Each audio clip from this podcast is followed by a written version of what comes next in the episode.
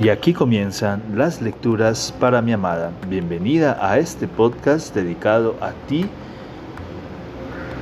con todo el amor del mundo.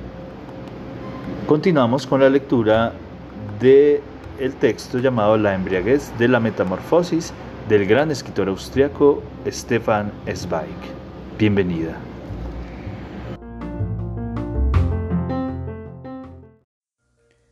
Leemos La embriaguez de la metamorfosis del interesante escritor austriaco Stefan Zweig. Christine lo toca.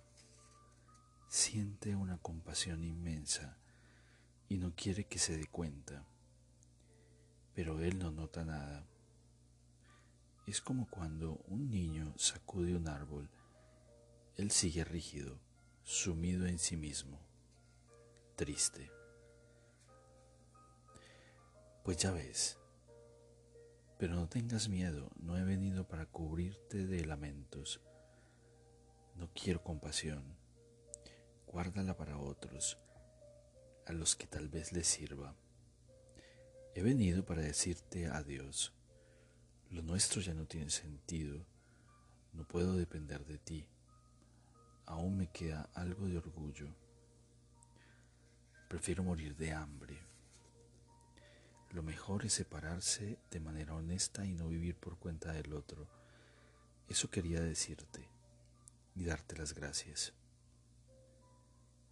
Pero Ferdinand, Cristín lo abraza con fuerza, se aferra a él con toda su energía, de modo que el cuerpo empieza a temblar.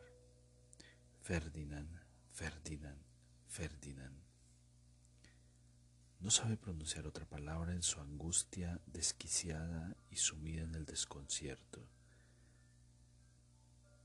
Dime sinceramente, ¿tiene algún sentido? ¿No te duele vernos caminar sucios por las calles, vernos metidos en los cafés, incapaces de ayudarnos y obligados a mentirnos? ¿Hasta cuándo durará? ¿A qué esperamos? Tengo 30 años y hasta el día de hoy no he podido hacer nada de lo que quería. Siempre solo, empleado y desempleado y cada, vez cada mes envejezco un año. No he visto nada del mundo, no he tenido nada de la vida salvo que siempre he creído. Ahora viene por fin, ahora empieza. Pero sé que ya no viene nada, que ya no viene nada bueno. Estoy acabado y ya no puedo levantarme a una persona así lo mejor es evitarla. Sé que no hace bien a nadie. Tu hermana se dio cuenta enseguida y se plantó delante de Franz para que yo no lo tocara, para que no lo arrastrara. Y a ti también te arrastraría. No tiene sentido. Demos el asunto por concluido, como dos camaradas. Sí, pero, ¿qué quieres hacer? Ferdinand no responde, se queda mudo y rígido a la espera. Christine lo mira y se asusta. Cogido el bastón con toda la fuerza del puño y abierto con la punta un agujerito en la tierra. Ahora clava la vista en el agujerito como si quisiese precipitarse todo entero dentro de él como si algo le impulsase a las honduras. De pronto, Cristín comprende, de pronto lo tiene todo claro. No me digas que... Sí, responde él con toda tranquilidad. Sí, es lo más, es lo único razonable. Estoy harto. No tengo ganas de empezar de nuevo, pero aún tengo fuerzas para acabar. Cuatro de nosotros ya lo hicieron allá lejos. La cosa funciona rápido. Y les vi las caras, buenas, satisfechas, transparentes. No es difícil, más fácil que seguir viviendo así. Ella sigue aferrada a Ferdinand en la misma posición de entrada, pero sus brazos se quedan de golpe sin fuerza. Los deja caer y se queda muda. ¿No lo entiendes? pregunta él, alzando la vista con toda calma. Solía ser sincera conmigo. Christine reflexiona y luego dice simplemente, yo también pensaba cada tres días lo mismo, solo que no me atrevía a pensar con tal claridad. Tienes razón, no tiene sentido seguir así. Él le lanza una mirada incierta y cuando plantea la pregunta es como un señuelo desesperado. ¿Tú también? Sí, contigo, responde tranquila y decidida, como si se tratara de un paseo. No tengo coraje para hacerlo sola, no lo sé. Tampoco he pensado cómo hacerlo. A lo mejor lo habría hecho hace tiempo. ¿Lo harías? Ferdinand balbucea regocijado y la coge de las manos. Sí, contestó, contesta ella con toda calma. Cuando quieras, pero juntos.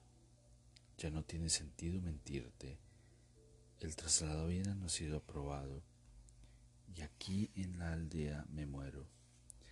Es mejor morir rápido que lento, y ni siquiera he escrito a América. Sé que no me ayudarán, quizá manden 10 o 20 dólares, pero ¿de qué sirve?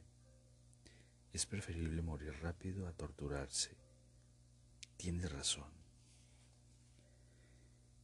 Él la mira largo rato Nunca la ha contemplado con tal pasión. Su rostro oscuro se ha dulcificado y una sonrisa retosa en los ojos endurecidos. Le acaricia las manos. No pensaba que tú, que quisieras acompañarme hasta tan lejos. Ahora me resulta doblemente fácil porque me preocupabas. Permanecen sentados, con las manos juntas. Si alguien pasara, creería que una pareja de amantes recién unida y prometida había subido por el Via Crucis para confirmar el noviazgo ante el crucifijo. Nunca han estado sentados tan seguros y despreocupados uno al lado del otro. Por vez primera se sienten amparados por el otro y por el futuro permanecen largo rato sentados y se miran con expresión clara y satisfecha en el rostro, mientras las manos siguen unidas hasta el punto de fundirse. Luego ella pregunta con tono tranquilo, ¿Cómo? ¿Cómo quieres hacerlo? Ferdinand coge la mochila y extrae un revólver del ejército. El sol de noviembre se abalanza sobre el cañón lustroso y éste se ilumina. El arma no le parece temible a Christine. En la sien, responde él, no debes temer nada. Tengo una mano segura, no me temblará el pulso. Y a mí en el corazón. Es un revólver del ejército de gran calibre o sea que podemos estar seguros antes de que oigan los dos disparos en el pueblo. Habrá pasado todo, no tengas miedo. Ella mira el revólver tranquila, sin inquietarse,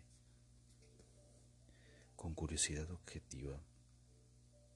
Luego alza la vista ante ella a tres metros del banco de madera en que están sentados se levanta el gigantesco crucifijo de madera oscura con el crucificado.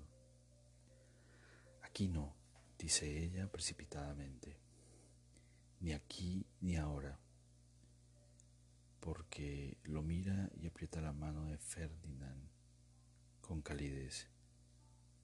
Quiero que antes estemos una vez más juntos, realmente juntos, sin miedo ni espanto. toda una noche. Quizás tengamos más cosas que decirnos. Eso último que normalmente nunca se dice en la vida. Y luego querría estar contigo una vez, plenamente contigo una noche, que nos encuentren por la mañana. Sí, responde él, tienes razón, hay que coger lo mejor de la vida antes de tirarla por la borda. Perdóname por no haberlo pensado. Se quedan mudos de nuevo y un viento suave sopla en torno a ellos. Sienten los rayos suaves y tibios del sol. Es hermoso estar allí sentados, por una vez felices y maravillosamente despreocupados. Doblen las campanas de la torre. Una, dos, tres veces. Cristín se estremece. Son las dos menos cuarto. Una risa cristalina ilumina el rostro de Ferdinand. Ya ves cómo somos. Eres valiente y no tienes miedo de morir. Pero te da miedo llegar tarde a la oficina. Tan esclavizados estamos, lo llevamos en la sangre. Es hora de liberarnos de todo este absurdo. ¿Realmente quieres acudir al trabajo? Sí, responde ella. Será mejor. Antes querría dejarlo todo ordenado. Es una estupidez, pero no sé. Me resultará más fácil después de haberlo arreglado todo y de haber escrito unas cartas. Y además, si hoy acudo al trabajo y me quedo hasta las seis, nadie intuirá nada y nadie me buscará. Y, esta noche viajaremos a Krems o a San Polten o a Viena. Aún me queda dinero para una buena habitación y cenaremos y viviremos una vez como nos gusta.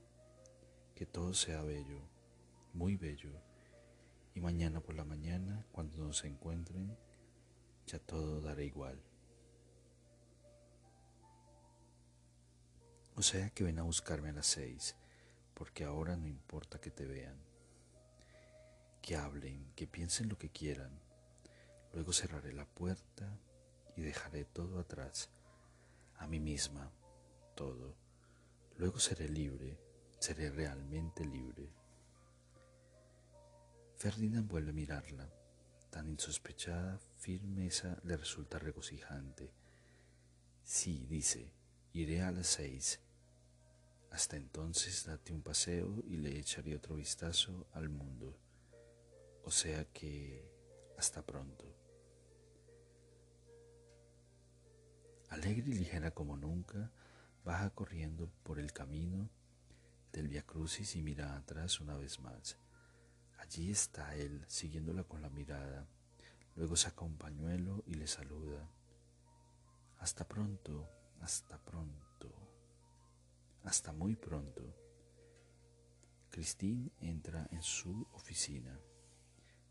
De pronto todo le resulta fácil.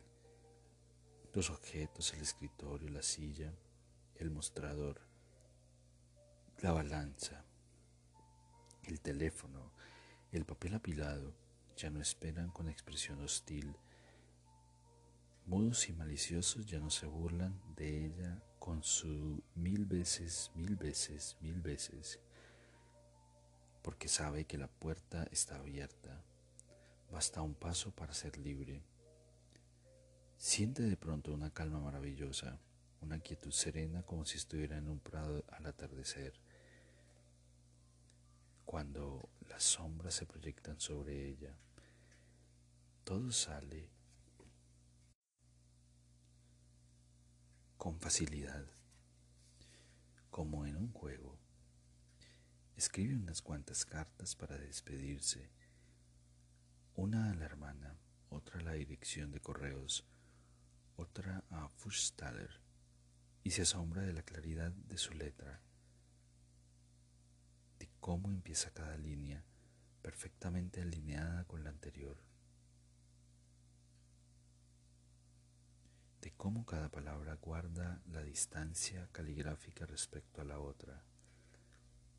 Todo tan pulcro como las redacciones que escribía de manera mecánica en la escuela. Mientras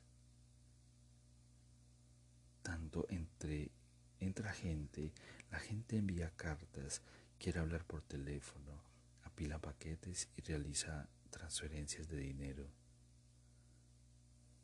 Christine resuelve cada gestión con esmero y cortesía.